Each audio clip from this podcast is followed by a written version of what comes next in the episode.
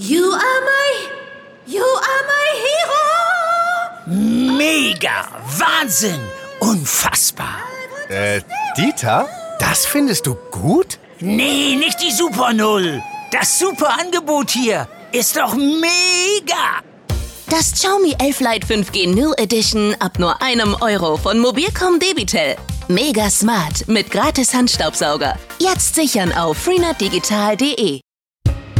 Selbst ein kleines Reh, also was sagen wir mal so um die 20 Kilo auf die Waage bringt, ähm, das äh, kann bei einer Geschwindigkeit von 100 oder 80 zu einer Aufprallenergie führen von mehreren Tonnen. Achtung, Rehe. Bei Wildunfällen sterben jedes Jahr tausende Tiere. Menschen verletzen sich, Autos gehen kaputt. Wir erklären, was zu dieser Jahreszeit zu beachten ist. Und wir sprechen über die Gefahr von Hackerangriffen auf NRW-Städte und den aktuellen Fall in Witten. Bonn Aufwacher. News aus Bonn und der Region, NRW und dem Rest der Welt. Mein Name ist Anja Wölker. Hi zusammen, schön, dass ihr mit dabei seid. Und wir starten mit den Meldungen aus Bonn und der Region. Bei einer WhatsApp-Nachricht, die derzeit im Raum Bonn kursiert und eine drohende Benzinknappheit ankündigt, handelt es sich um eine Falschbehauptung. Das bestätigte sowohl die Berufsfeuerwehr Köln als auch der Shell-Konzern, der die Raffinerie Godorf betreibt. In der Nachricht ist die Rede davon, dass die Tanks der Raffinerie in Godorf leer seien. Neue Lieferungen seien nicht in Sicht, heißt es, und Rettungskräfte und Feuerwehr seien bereits informiert worden, die Tankstellen anzufahren. Ulrich Laschet, Sprecher der Kölner Berufsfeuerwehr, bezeichnet die Nachricht ganz deutlich als Fake News. Das bestätigt auch eine Sprecherin des Mineralölkonzerns Shell, der die Raffinerie in Godorf betreibt. Seit Wochen habe es an den Tankstellen in der Region, die von Shell beliefert werden, keinen einzigen Leerstand für ein Produkt gegeben.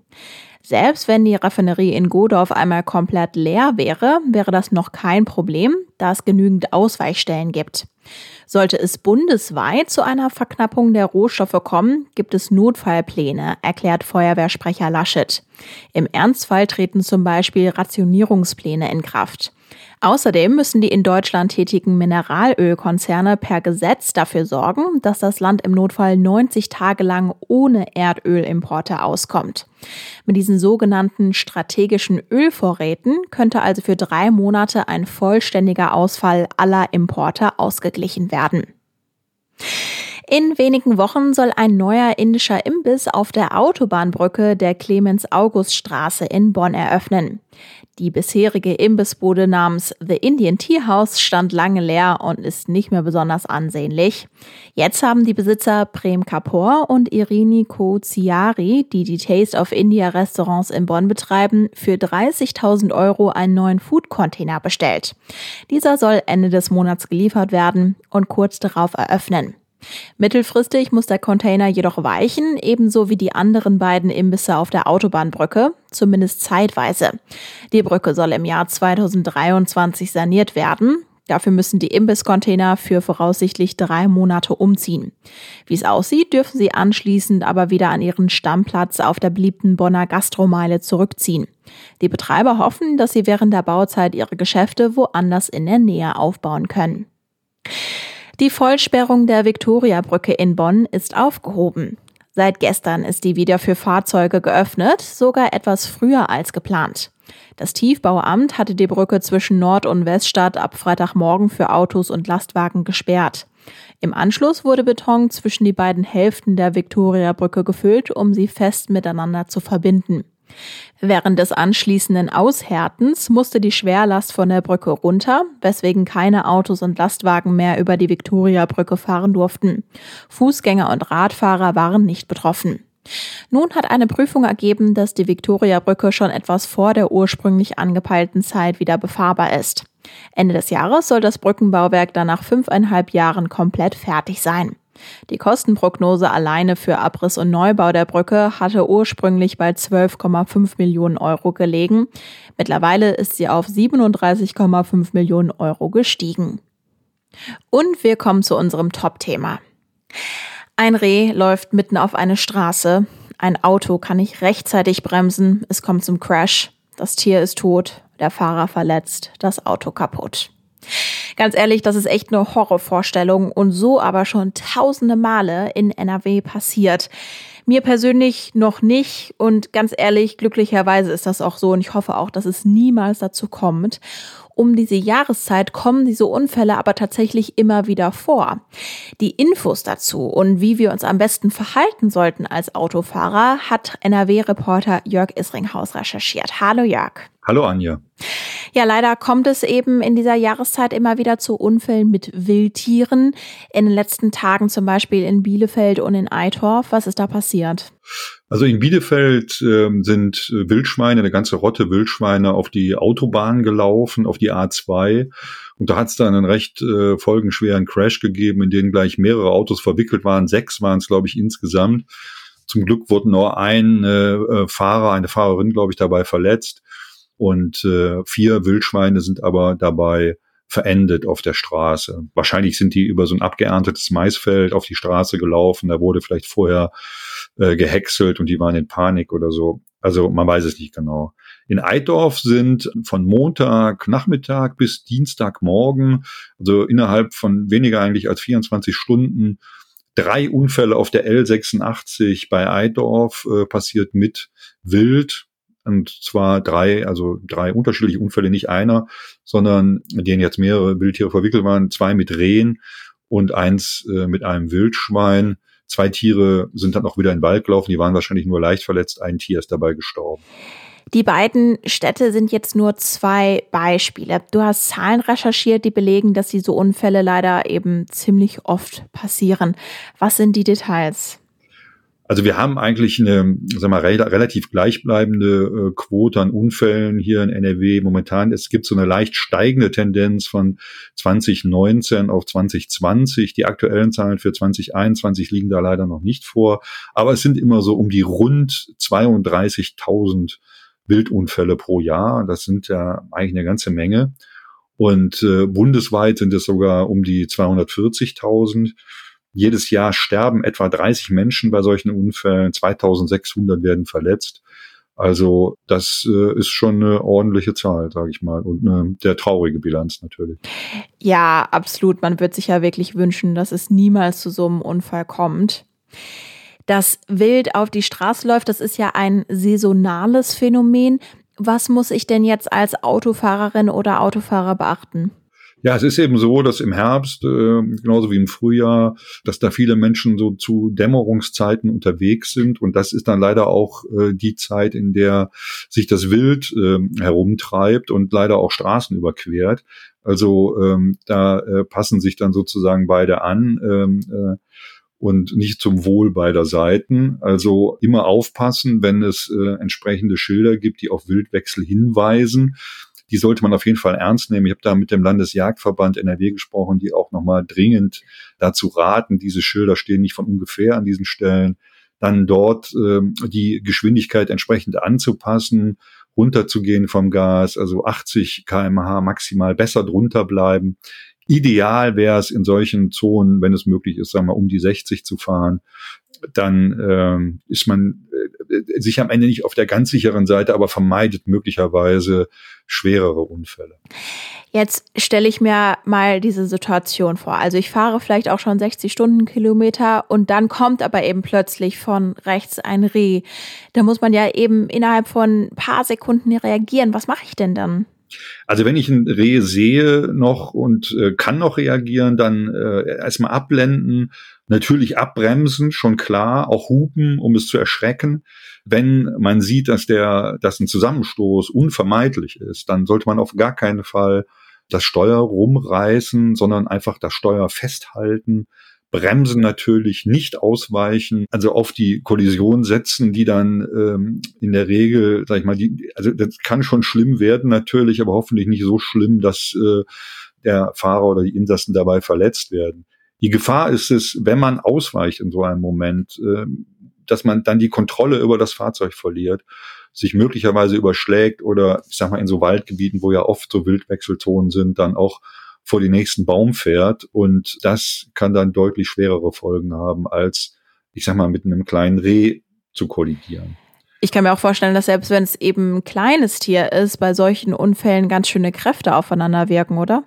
Ja, absolut. Also selbst ein kleines Reh, also was sagen wir mal so um die 20 Kilo auf die Waage bringt, ähm, das äh, kann bei einer Geschwindigkeit von 100 oder 80, mit der man unterwegs sind, äh, zu einer Aufprallenergie führen von mehreren Tonnen, die dann sowohl auf das Tier als auch auf das Fahrzeug einwirken. Kann man sich ja vorstellen, äh, welche Kräfte da frei werden und was sie mit so einem Auto anrichten und natürlich auch mit diesem Tier anrichten. Das sind ja oft Totalschaden, äh, die danach entstehen. Wie verhalte ich mich denn dann richtig nach so einem Unfall? In diesem Fall muss man natürlich die, die Unfallstelle erstmal sichern, dann äh, die Polizei anrufen natürlich und äh, wenn möglich auch das Wildtier, das verletzte Tier oder getötete Tier von der Straße ziehen. Man darf es aber nicht entfernen, also man darf das Tier nicht, nicht, nicht mitnehmen, mit abtransportieren. Das ist äh, einfach Aufgabe der Jäger. In, in NRW sind sogar äh, dazu gesetzlich verpflichtet, dieses Tier da liegen zu lassen und Jägern zu übergeben beziehungsweise von Jägern abholen zu lassen. Sonst macht man sich strafbar. Das ist der Straftatbestand der Jagdwilderei, der dann auftritt sozusagen. Wir nehmen jetzt also mit, in der aktuellen Jahreszeit müssen wir besondere Vorsicht walten lassen? Absolut. Man muss äh, auf jeden Fall vorsichtig sein in, diesen, äh, in dieser Jahreszeit. Dasselbe gilt da wieder fürs Frühjahr und äh, also wenn man mit Umsicht fährt und auch ein bisschen die, äh, die Straßenränder in diesen Bereichen im, im, im Auge hält, dann äh, sollte auch hoffentlich nichts passieren. NRW-Reporter Jörg Isringhaus zum Wildwechsel und was Autofahrerinnen und Autofahrer aktuell beachten müssen. Vielen Dank. Ja, gerne. Ein Angriff von Hackern gab es offenbar am Wochenende in Witten. Der hat hunderte PCs und Telefone komplett lahmgelegt und die Verwaltung war auch gestern noch kaum zu erreichen. Was ist bisher bekannt? Sind die Daten der Bürger sicher und wie oft passieren solche Angriffe? Darüber hat mein Aufwacherkollege Mario Büscher mit NRW-Reporter Viktor Marinov gesprochen. Ja, ich habe es mehrfach gestern in Witten versucht per Telefon, bin aber immer an der Ansage gescheitert, dass die Verwaltung wegen eines technischen Fehlers nicht zu erreichen sei. Niemand geht ran bei der Stadt Witten.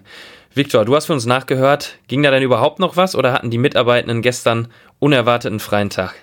Also die Stadtverwaltung von Witten ist komplett offline und das schon seit Samstagabend.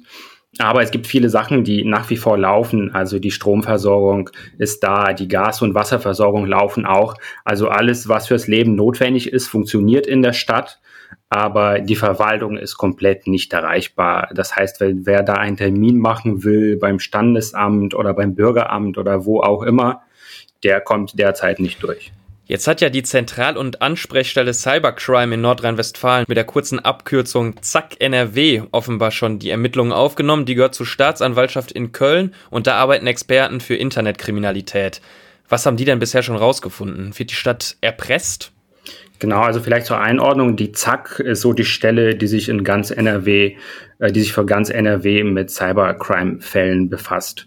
Deswegen, das sind die äh, größten Experten, die es da gibt in NRW und die befassen sich natürlich auch mit dem Fall. Äh, damit befasst sich auch das LKA, aber die, äh, die Führung der Ermittlungen liegt bei der ZAK. Was die bisher herausgefunden haben, ist, dass, äh, sich, dass es sich wohl um einen professionellen Angriff handelt. Wer das aber gemacht hat und warum, das wissen sie noch nicht so genau.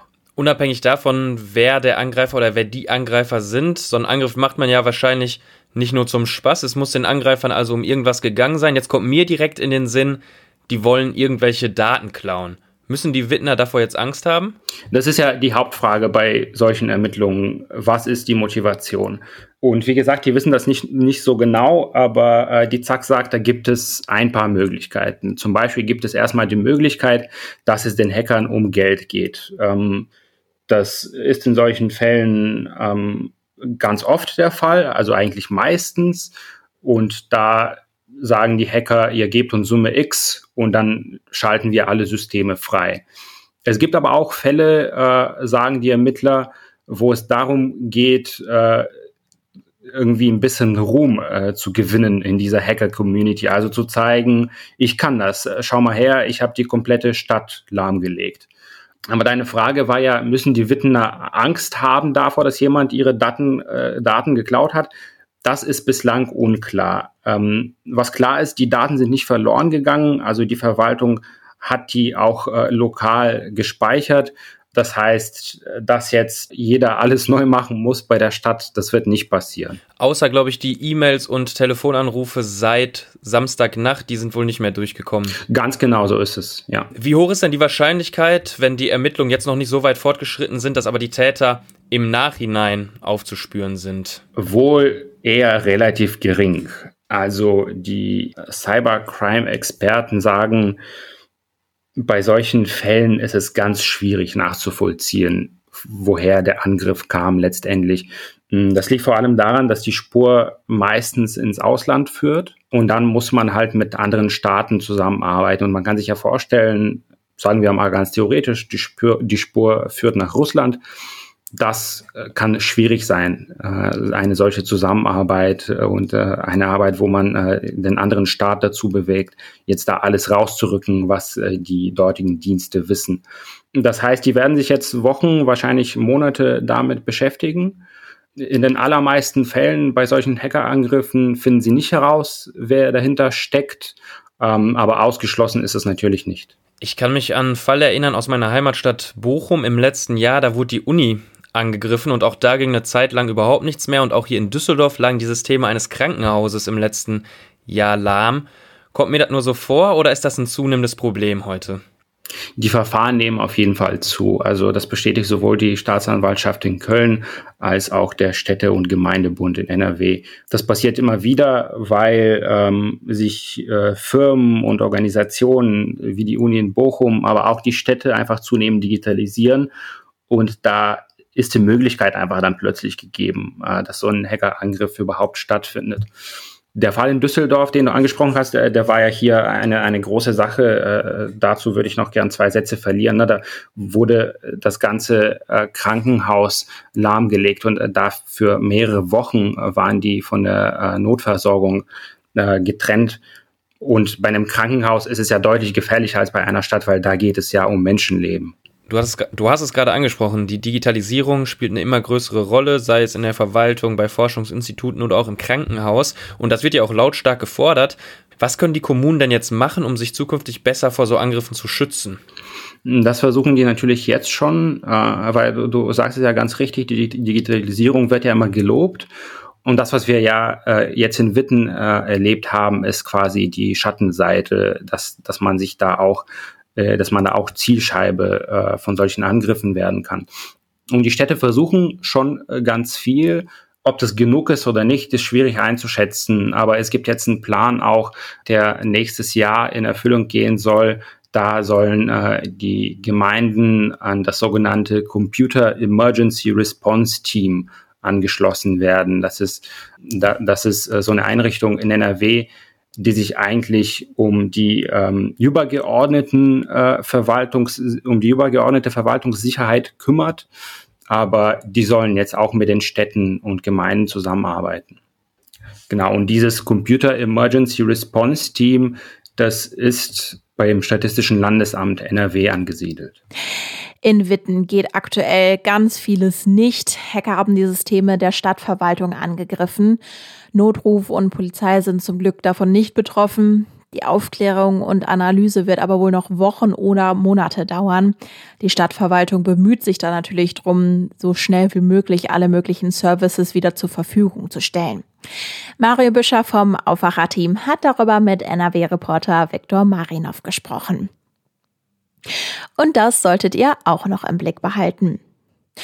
Die Polizei ermittelt nach der Explosion im Leverkusener Camper gegen drei Mitarbeitende des Unternehmens Curenta. Dabei geht es laut Staatsanwaltschaft um den Anfangsverdacht der fahrlässigen Tötung. Außerdem sollen die drei fahrlässig eine Sprengstoffexplosion herbeigeführt haben. Die drei Beschuldigten werden verdächtigt, ihre Sorgfaltspflichten im Zusammenhang mit der Lagerung und Behandlung des Abfalls verletzt zu haben. Bei der Explosion einer Verbrennungsanlage für Sondermüll waren im Juli sieben Menschen ums Leben gekommen und viele weitere teils schwer verletzt worden. Eine Taskforce gegen Kinderpornografie stellt heute ihre ersten Ergebnisse im Landtag vor. Die Einheit der Zentrale und Ansprechstelle Cybercrime der Staatsanwaltschaft Köln, kurz ZAK, war vor einem Jahr gegründet worden. Kinderpornografische Inhalte sollen mit Hilfe von künstlicher Intelligenz aufgespürt und ausgewertet werden. NRW-Justizminister Peter Biesenbach wird bei der Pressekonferenz heute dabei sein. Und wir bleiben noch kurz in NRW, denn heute startet auf dem Petersberg in Bonn die dreitägige Ministerpräsidentenkonferenz. NRW hat Anfang Oktober für ein Jahr den Vorsitz der MPK übernommen.